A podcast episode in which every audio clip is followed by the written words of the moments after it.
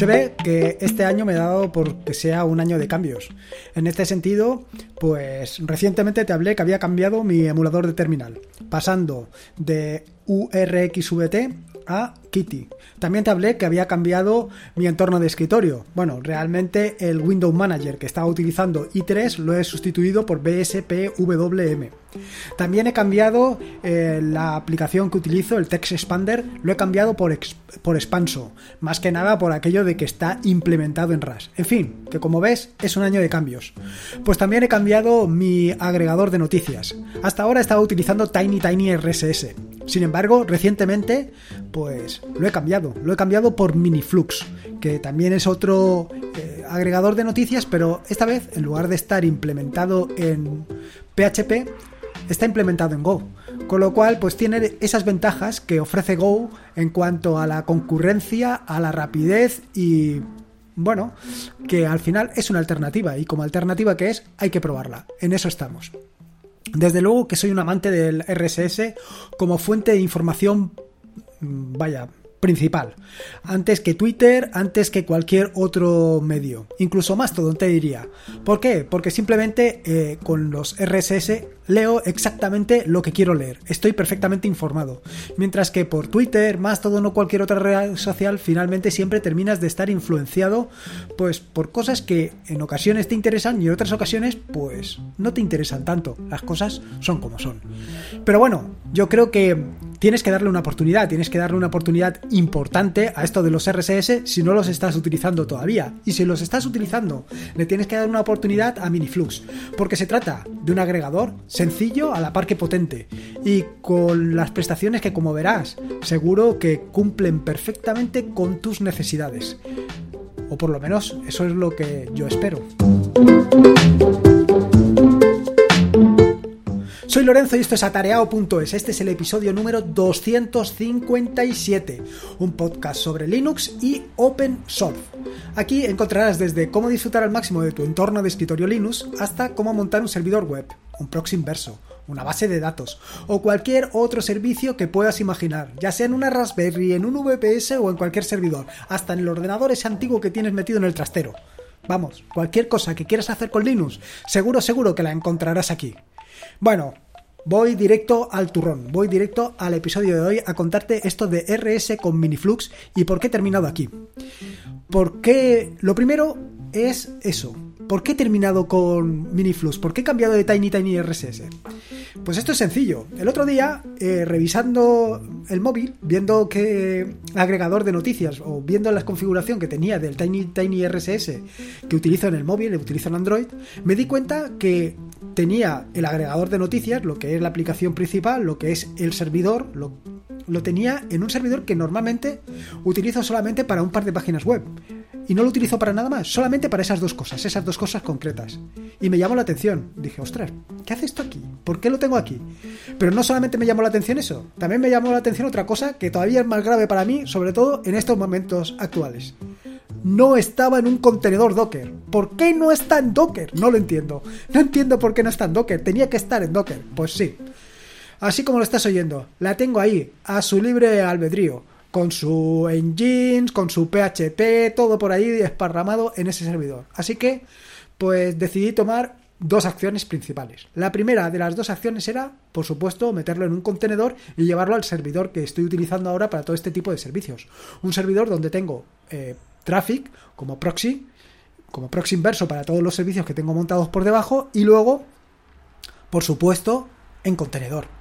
Eso es inevitable, tiene que estar en su contenedor para que si el día de mañana me canso de eso, pues pueda poner otro contenedor cuando se actualice, en fin, todo ese tipo de ventajas que nos ofrecen los contenedores. Dicho esto, lo siguiente, lo siguiente que me marqué, además de meterlo en un contenedor, era pues probar otro servicio. ¿Por qué no? ¿Por qué no tenía que probar otro servicio? Al final, está bien, pues de vez en cuando probar otro servicio. ¿Qué es lo malo que te puede llevar? Pues lo malo que te puede llevar es que vuelvas atrás entonces, pues nada, voy a tener dos servicios durante una temporada levantados. Un servicio con Tiny Tiny RSS y otro servicio con Miniflux, que es el nuevo agregador de noticias que voy a utilizar. Y ahora te estarás preguntando, ¿pero para qué quieres un agregador de noticias? Probablemente te estés preguntando eso. Pues muy sencillo. Em, porque en muchas ocasiones consumes las noticias en dos o tres o cuatro dispositivos distintos. No tienes por qué consumirlas siempre en el mismo. Lo puedes consumir si tienes una tablet Android, en la tablet Android, en el móvil, en tu dispositivo, en tu iPhone o incluso en el ordenador. ¿Por qué no puedes consumirla en el ordenador? ¿Qué es lo que sucede? Pues lo que sucede es relativamente sencillo, como te puedes imaginar. Si consumes lo mismo en distintos sitios, pues terminarás por verlo repetido. Con un agregador de noticias, pues te vas a evitar precisamente esto. Solamente vas a consumir el contenido una vez.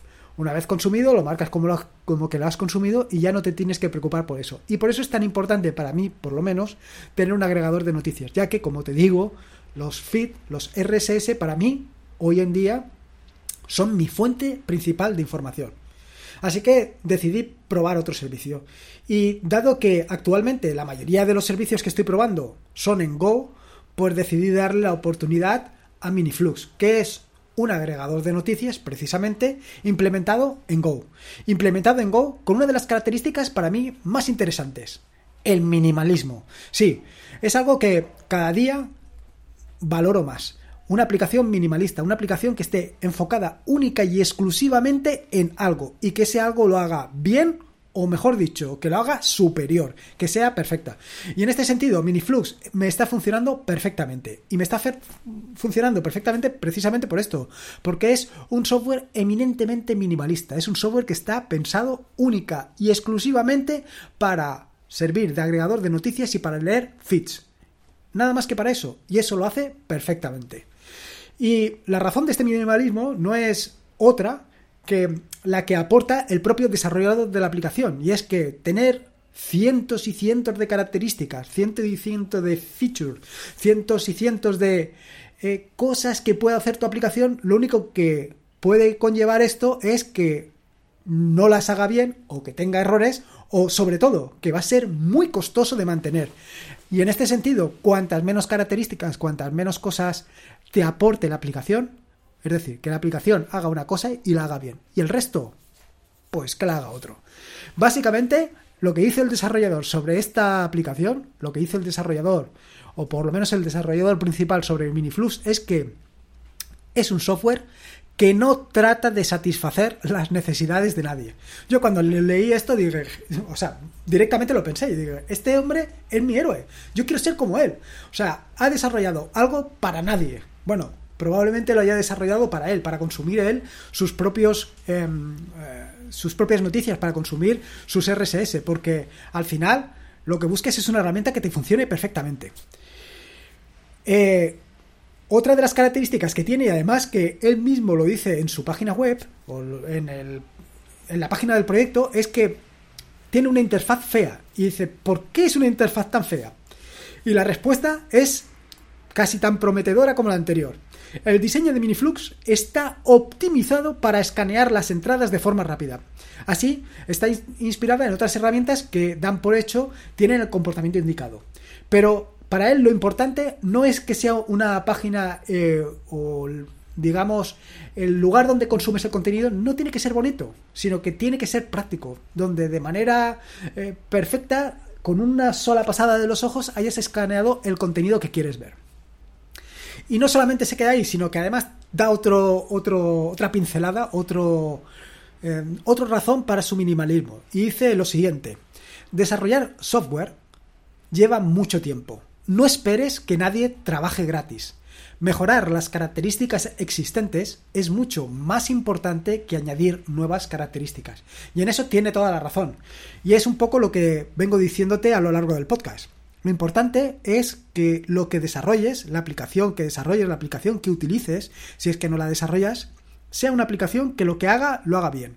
Porque si tienes una aplicación muy bonita, pero simplemente no hace absolutamente nada o lo que hace lo hace mal, pues vale la pena que, que no la utilices o que no la implementes. Como te digo, una de las características de esta aplicación precisamente está, es que está implementada en Go. Probablemente, claro, ahora digas, es que desde luego, ¿y para qué has aprendido Rust? Si ahora lo que se lleva es Go, lo que está de moda. Bueno, cada uno se marca sus objetivos. ¿Quién te dice que dentro de unos meses o dentro de unas semanas Rust no sea el lenguaje por defecto para este tipo de aplicaciones? Hoy por hoy es Go. Pero bueno, déjalo andar. ¿Y por qué han elegido Go? ¿Por qué el desarrollador ha elegido Go? Bueno, pues básicamente porque se trata de un lenguaje de programación muy simple, muy sencillo. La ejecución concurrente es parte intrínseca del lenguaje. Por supuesto, y evidentemente ya lo sabes, no hace falta que te lo diga, que al ser un lenguaje compilado como es Go, va a ser mucho más rápido en general, a menos que la programación sea una castaña, va a ser mucho mejor que un lenguaje de scripting como puede ser PHP o Python. Por otro lado, la aplicación final pues va a ser un binario compilado y con lo cual, pues toda la parte de dependencias externas lo dejas un poco al margen, ya no te tienes que preocupar de eso. Y tampoco te tienes que preocupar de cosas como puede ser la versión de PHP o de Python que está instalada, eh, en fin, si todos los módulos, todas las dependencias que necesita tu proyecto están instaladas en la máquina, todo eso ya te olvidas. Con lo cual, pues como ves, Go parece la aplicación, el lenguaje de programación ideal para este software. Por otro lado, otra de las características que me ha llamado muchísimo la atención es que utiliza como base de datos para almacenar todas las todos los lenguajes, eh, todos los lenguajes, todas las noticias que tú quieres leer, todas las que quieres consumir, lo utiliza en PostgreSQL. Y esto es algo relativamente extraño. Me refiero, Normalmente cuando ves algún software de este tipo, eh, lo que viene por defecto es o SQLite, o MariaDB, o PostgreSQL o SQLite y MariaDB, pero en raras ocasiones vas a encontrar un software que única y exclusivamente está pensado en PostgreSQL.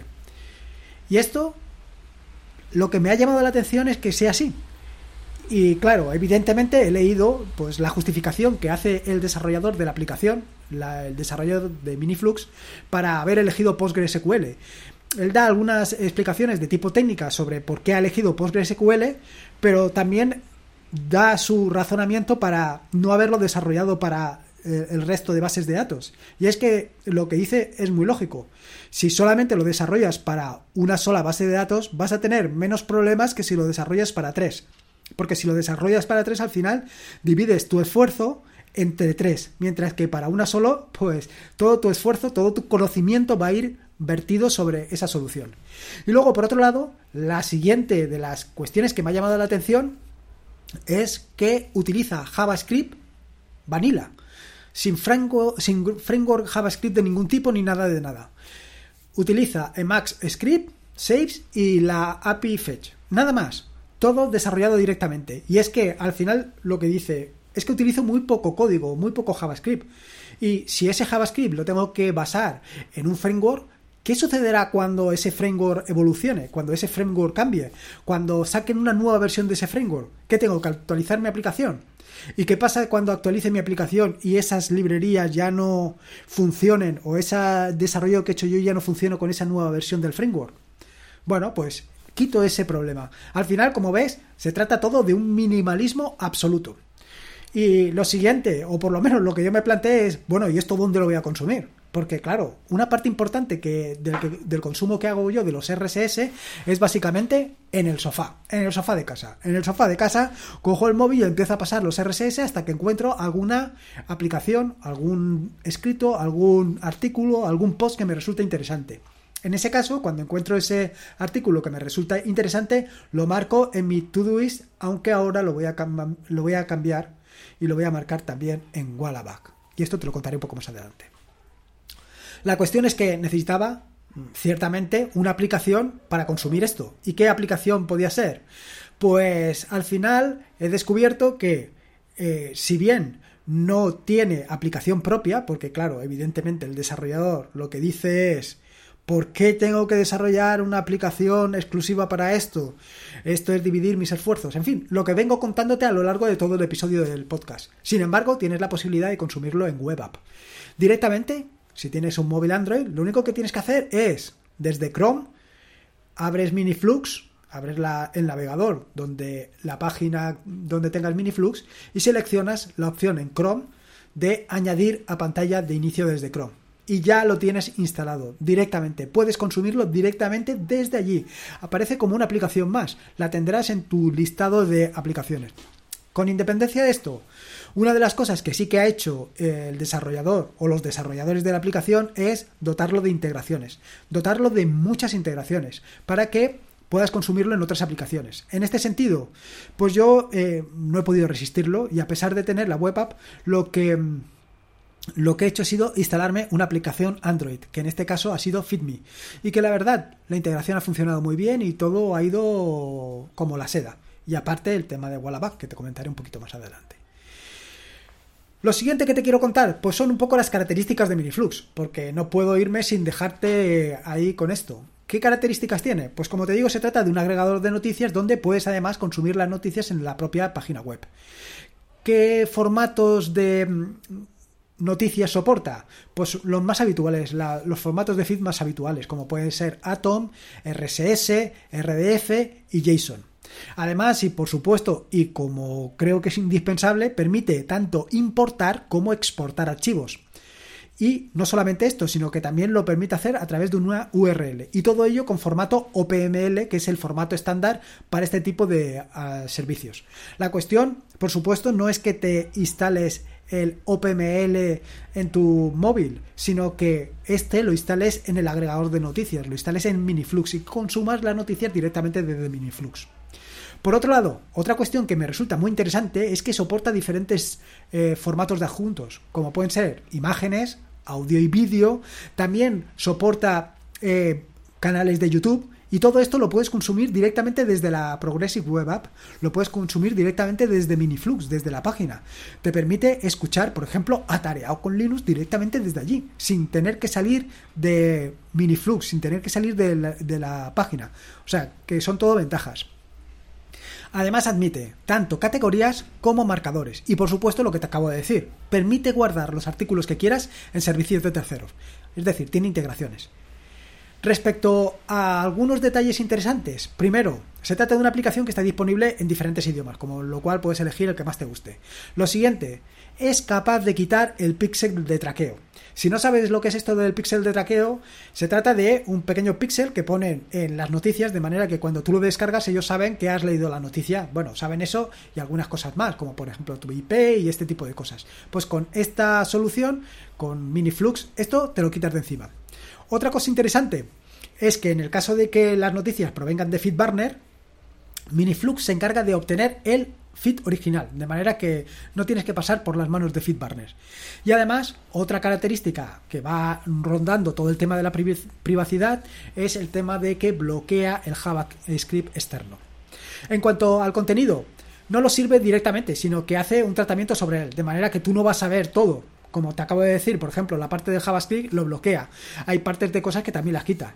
También, eh, y te lo he adelantado anteriormente, está el tema de todas las integraciones, que además de Wallaback, que es la que acabo de incorporar en mi stack de aplicaciones habituales, también puedes tener integraciones con otros servicios como puede ser Pinboard, eh, Instapaper, eh, Pocket, Nunux Keeper, que no tengo ni idea cuál es, y además, y esto es la interesante por la que yo he utilizado la aplicación FitMe, es que permite utilizar Fiber API para integrarlo con cualquier otro tipo de aplicación o con cualquier otro tipo de aplicación, ya sea em, en el escritorio como puede ser en el móvil. En este caso, como te digo, FitMe. Otra de las características muy interesantes que trae eh, Miniflux en el tema de la navegación eh, a través de la página web es la posibilidad de utilizar atajos de teclado. El problema es que yo hasta el momento tengo o estoy utilizando Vimium para navegar por internet. Vimium es esto que con los atajos de con una cantidad de atajos de teclado y todos similares a los que utiliza Vim puedes desplazarte entre diferentes páginas web. Lo que he hecho para probar el funcionamiento de Miniflux en la página web, lo que he hecho ha sido em, deshabilitarlo de Vimium y así poder probar y ver cómo funciona. Y la verdad es que está bastante interesante, aunque todavía no le he sacado todo el provecho que le puedo sacar. Respecto a la instalación, en las notas del podcast te he dejado eh, básicamente todo lo que es mi Docker Compose que estoy utilizando junto a la versión importante 2.4 de Traffic para que veas cómo lo tengo yo instalado salvando todo el tema de los servidores y esto. Esto está incluido con el tema de haberlo instalado con Postgre. Adicional a todo esto, como te digo, nuevos cambios que he introducido, además de Miniflux reemplazando a Tiny Tiny RSS, he introducido dos cosas adicionales. La primera es FeedMe. FeedMe es una aplicación para Android que lo que te permite es pues, leer fácilmente eh, las noticias directamente en tu móvil. Sí, me podrías decir, hombre, pues si ya llevo una Progressive Web App, ¿por qué lo haces? Pues muy sencillo, porque se supone que con la Progressive Web App yo podría desplazar las noticias directamente con el dedo, pero no puedo. Y esto es algo que me fastidia muchísimo, porque yo, vaya, escaneo rápidamente cuál es el título del, del artículo que me interesa y lo paso pero si tengo que pulsar, pues ya es, pierdo ahí unos milisegundos fundamentales. Entonces, estoy probando FitMe como aplicación y la verdad es que está funcionando muy bien. Voy bastante más rápido con Tiny Tiny RSS en aplicación móvil, me desplazo mucho más rápido y el contenido pues está, no sé si porque viene de Miniflux o por qué razón, lo veo más curado. Y luego, por otro lado, y como te he insinuado en varias ocasiones a lo largo del podcast, he añadido una nueva aplicación a mi stack de aplicaciones habituales. Una aplicación a la que he estado resistiéndome hasta el último momento. Y eso que lo he escuchado en diferentes sitios lo interesante. Lo he escuchado a Fran de Batería 2%, lo he escuchado a Ángel de Yugi. En fin, que lo he escuchado a todo el mundo. Que me tenía que poner Wallaback, Wallaback, Wallaback. Y la verdad es que no le encontraba yo la gracia.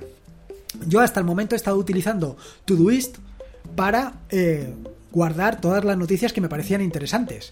Y luego, pues me las voy quitando de mi lista de tareas. Pero claro, ¿por qué no utilizar Wallaback? Y eso es la siguiente cosa que he hecho. Ha sido instalar Wallaback, instalar Wallaback detrás de mi traffic en mi servidor y además instalar Wallaback en mi Android para consumirlo. Pero claro, de esto todavía no te puedo dar todos los detalles porque ha sido algo realmente reciente. Conforme vaya consumiendo, conforme vaya viendo cómo funciona esta de Wallaback y si realmente voy a sacarle todo el provecho que espero, ya te lo contaré. No te preocupes que te lo contaré. En fin, esto es lo que te quería contar. Este nuevo cambio que he introducido en mi vida habitual. Este cambio que he introducido en mi stack de aplicaciones. Ya ves que son varias cosas. Así que, nada, es cuestión de que lo pruebes tú si quieres. O por lo menos que sepas que ahí tienes una nueva oportunidad. En fin, espero que te haya gustado este nuevo episodio del podcast y si puedes, pues te agradecería ya sea una valoración en iVoox o una valoración en Apple Podcast, porque es la única manera de conocer este podcast y que más gente lo escuche. Recuerda que este es un podcast de la maravillosa, fantástica y estupenda red de podcast de sospechosos habituales, donde puedes encontrar fantásticos y maravillosos podcasts. Puedes suscribirte a la red de podcast de sospechosos habituales en fitpress.me barra sospechosos habituales. Además, puedes encontrar todas las noticias, todos los comentarios, todos los enlaces que he ido mencionando a lo largo del podcast en atareado.es barra podcast barra 257. Pásate por allí me dejas tu opinión, ideas, sugerencias, en fin, lo que tú quieras. Y poco más que decirte. Recuerda que la vida son dos días y uno ya ha pasado, así que disfruta como si no hubiera mañana y si puede ser con Linux, con Traffic y en este caso también con Miniflux, incluso con Wallaback, mejor que mejor. Un saludo y nos escuchamos el próximo jueves, que te traigo una entrevista que seguro te va a resultar interesante. Adiós. Música